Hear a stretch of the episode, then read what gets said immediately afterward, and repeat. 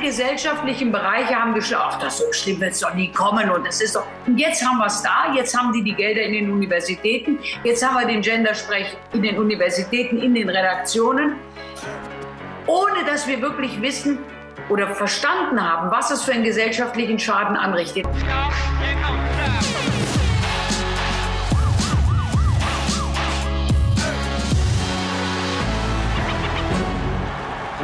Herzlich willkommen bei Achtung Reichelt. Meinen heutigen Gast muss ich niemandem in diesem Land vorstellen. Fürstin Gloria von Ton und Taxis lebt zwar in einem Schloss, aber sie hat die einzigartige Fähigkeit auszusprechen, was Millionen Menschen denken. Sie kennt die Welt und versteht dieses Land wie kaum eine andere. Fürstin, herzlich willkommen bei Achtung Reichelt.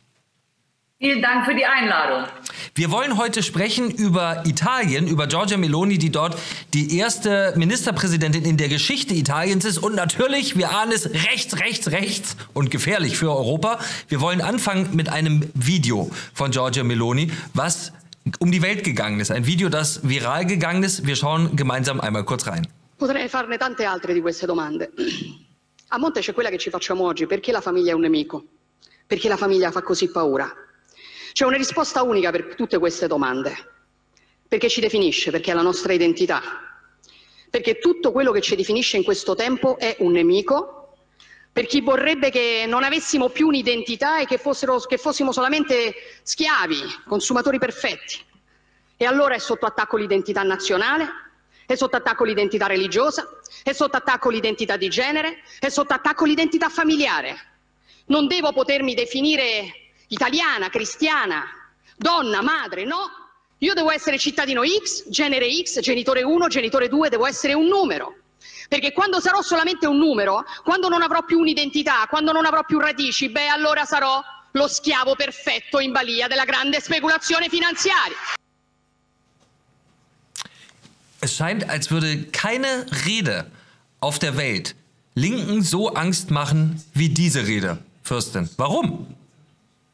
Ja, offensichtlich hat sie damit ins Schwarze getroffen, denn normalerweise könnte man ja sagen, Verschwörungstheorie, Quatsch. Aber allein die Tatsache, dass das der Grund war, die arme Frau als rechtsradikale Mussolini-Tante anzusprechen und zu verunglimpfen, zeigt ja, dass es eben leider wahrscheinlich stimmt.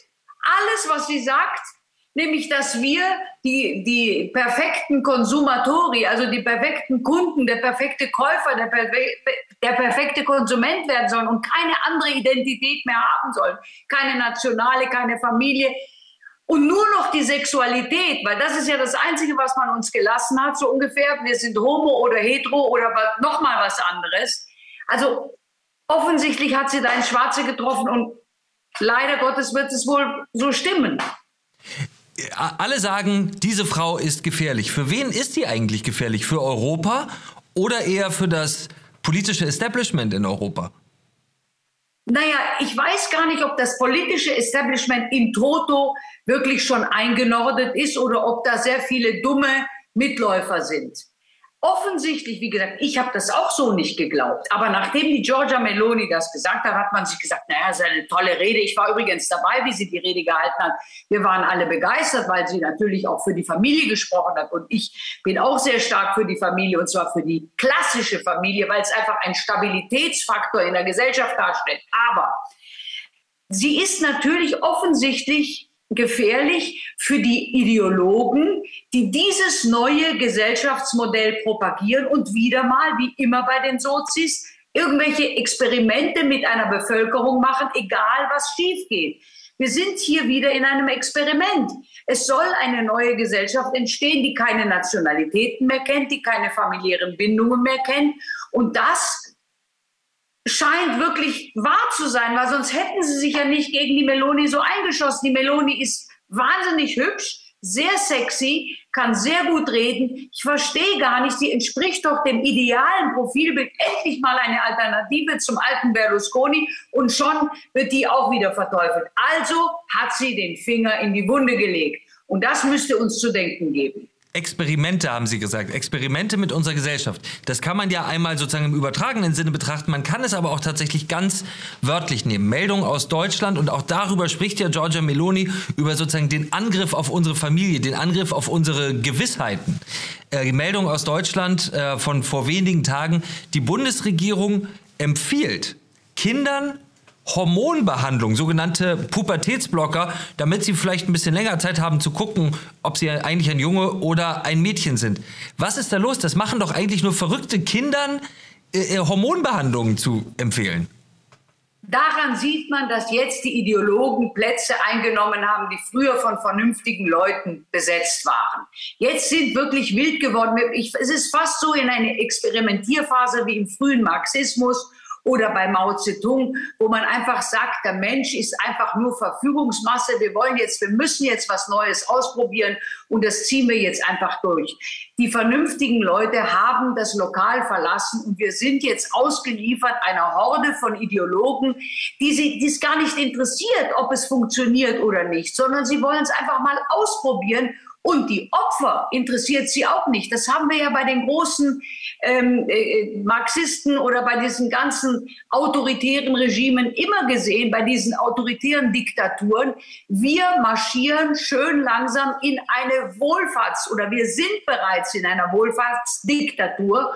Und wenn wir die Demokratie noch ernst nehmen, dann müssen wir jetzt mit unseren lokalen Politikern sprechen und alle, alle Bürger haben die Verpflichtung, diesen Trend zu stoppen, indem sie sich beschweren, indem sie Briefe schreiben und auch vor allen Dingen mit ihrer Zeitung sprechen, mit ihren Medienschaffenden, einfach damit hier wieder eine Trendumkehr ins Normale stattfindet.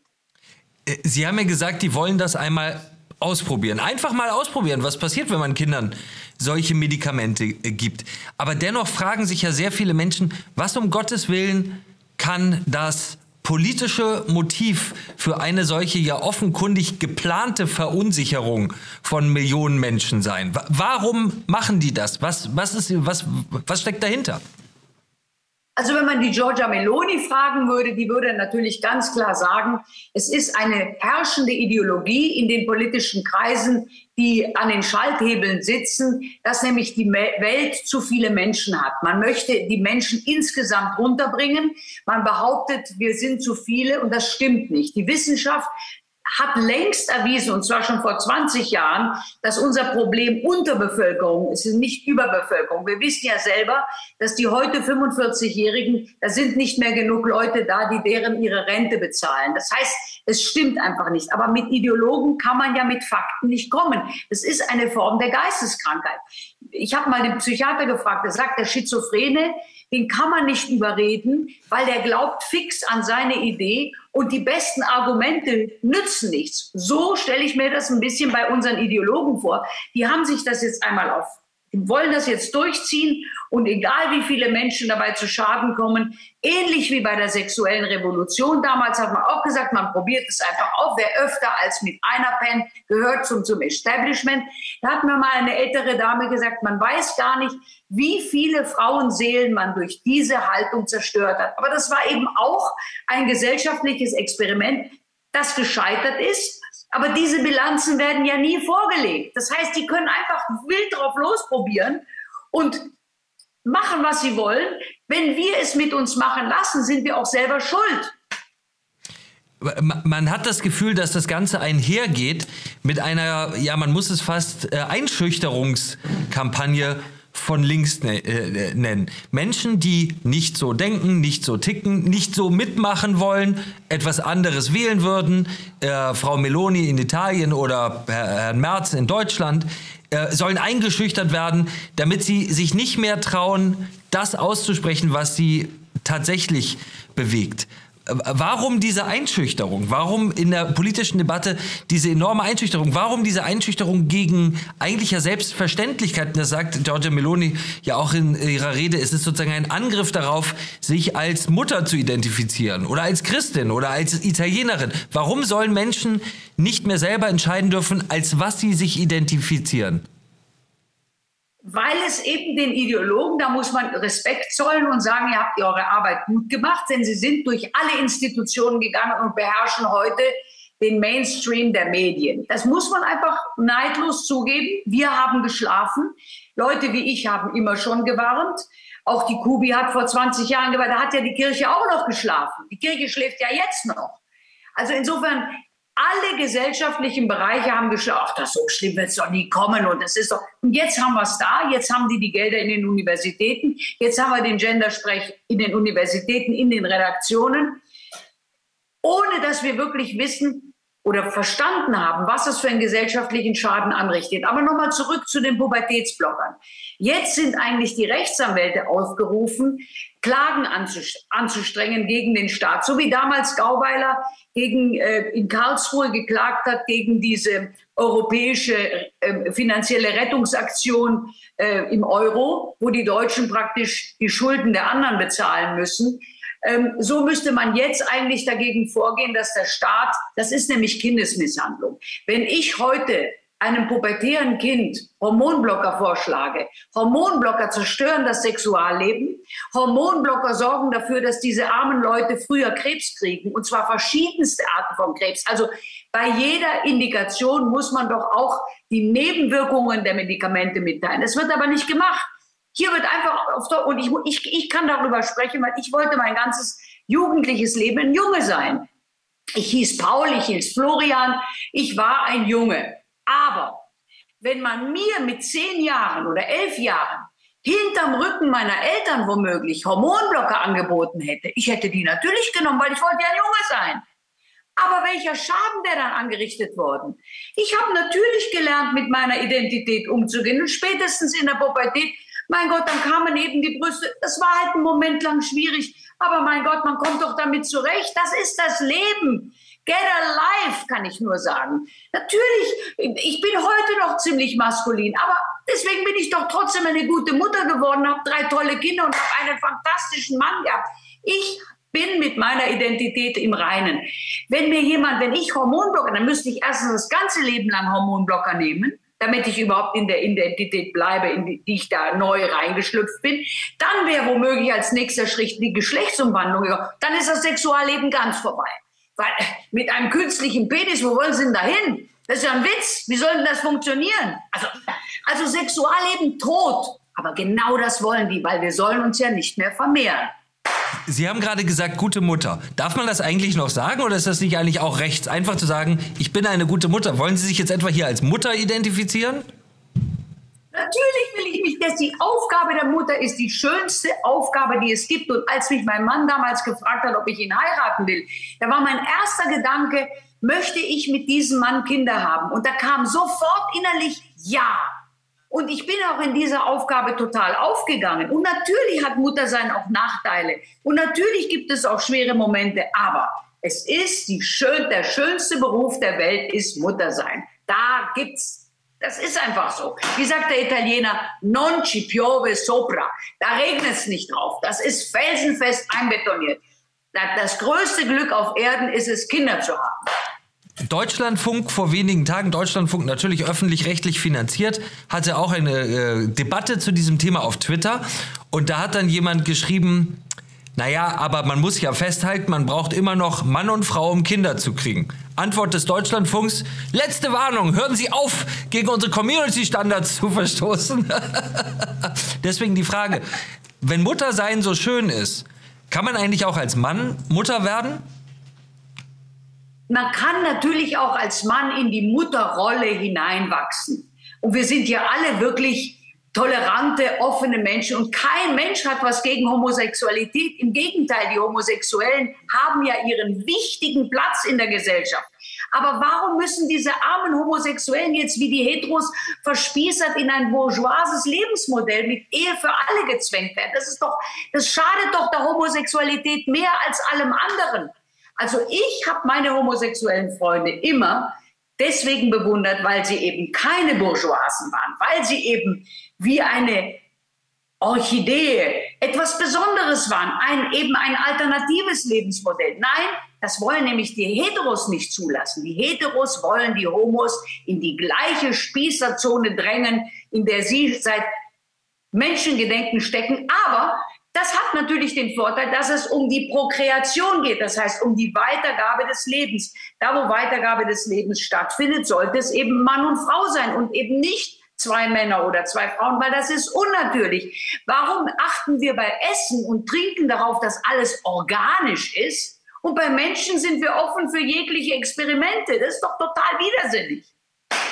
Die Italiener, die Sie ja gut kennen, weil Sie viel Zeit dort verbringen, scheinen das sehr ähnlich zu sehen und haben jetzt eben Giorgia Meloni gewählt. Gegen jede Wahrscheinlichkeit, es war ein spektakulärer Wahlsieg, muss man sagen. Wie ist es dazu gekommen? Wie ist es in Italien zu diesem Umschwung gekommen? Warum haben die das gemacht? Weil die Italiener die Schnauze voll haben auf Deutsch mit diesen ganzen gesellschaftlichen Experimenten. Die Italiener sind ja noch sehr, sehr viel bodenständiger und traditioneller eingestellt wie wir. Sie müssen sich vorstellen, heute leben 40-Jährige noch zu Hause bei ihren Eltern, auch rein aus wirtschaftlichen Gründen. Das Land liegt wirtschaftlich am Boden und hat eben einfach keine Lust, sich auf diese gesellschaftlichen Ex Experimente, die ihnen da von Amerika aufgedrängt werden, umzusetzen. Das funktioniert nicht mit den Italienern. Ich meine, die Franzosen haben ja, sind ja auch sehr, sehr gebeutelt worden in den letzten Jahren. Und die drei echten Franzosen, die noch übrig sind, wachen jetzt auf und sagen, hoppla, hier ist auch vieles zu weit gegangen. Aber die Italiener sagen, jetzt ist Schluss. Und da kommt natürlich die sexy Meloni und die toll eloquent spricht, die muss man mal gesehen haben auf der Bühne. Die kann sprechen, das, das reißt sie, da, da, da, das reißt sie mit. Das ist die beste Redenhalterin, die ich je gesehen habe. Also das ist einfach, die reißt einfach das ganze Volk mit. Die zweite große mächtige Frau Europas, eine Deutsche, Ursula von der Leyen, hat vor der Wahl sehr, sehr deutlich gemacht, dass sie den Italienern stark davon abrät, man könnte fast sagen, sie anweist, unter gar keinen Umständen Giorgia Meloni zu wählen. Sie hat gesagt, wenn die Dinge in eine schwierige Richtung gehen in Italien bei der Wahl, dann haben wir unsere Werkzeuge, wir bei der EU. Wie ist das in Italien angekommen, dass äh, eine deutsche nicht gewählte EU-Präsidentin jetzt den Italienern vorschreiben will, wen sie wählen sollen? Also man muss, man muss Frau von der Leyen immer noch zugutehalten, dass sie selber wirklich viele Kinder hat und sie hat eine Familie.